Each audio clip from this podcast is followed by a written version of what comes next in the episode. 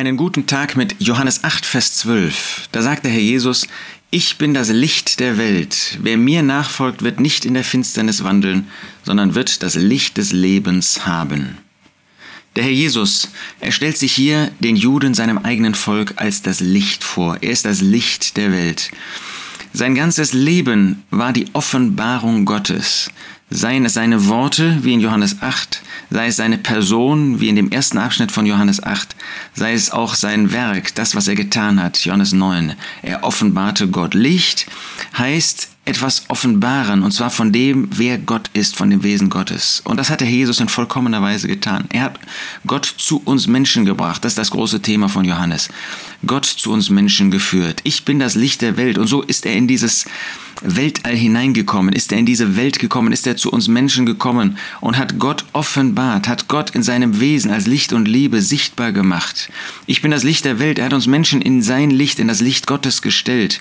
Und dieses Licht gibt Klarheit, es weist den Weg, es zeigt den Weg zu Gott, es zeigt den Weg von uns und unserer Sündhaftigkeit weg hin zu dem ewigen, zu dem liebenden, zu dem heiligen Gott. Es zeigt uns, wie der Weg ist von der Sündenerkenntnis zu dem Sündenbeg Erkenntnis, zu der Annahme Gottes in Christus Jesus. Aber dieses Licht ist auch Wärme, das uns anzieht, ist das Licht, das uns zu Gott zieht. Der heilige Gott, der uns eigentlich sozusagen von uns, von sich stoßen müsste, weil er heilig ist, so rein von Augen, um auf Sünde zu sehen, ist zugleich der Gott, der uns anzieht, weil er uns liebt, weil er nicht möchte, dass irgendjemand verloren geht, sondern alle errettet werden. Und deshalb zieht er zu sich. Wer mir nachfolgt, wird nicht in der Finsternis wandeln.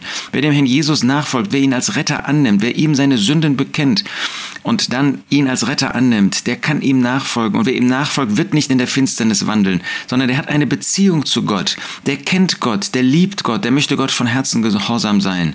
Er wird das Licht des Lebens haben. Der wird das Licht, das Gott hat in die Finsternis scheinen lassen, in sein Herz aufnehmen.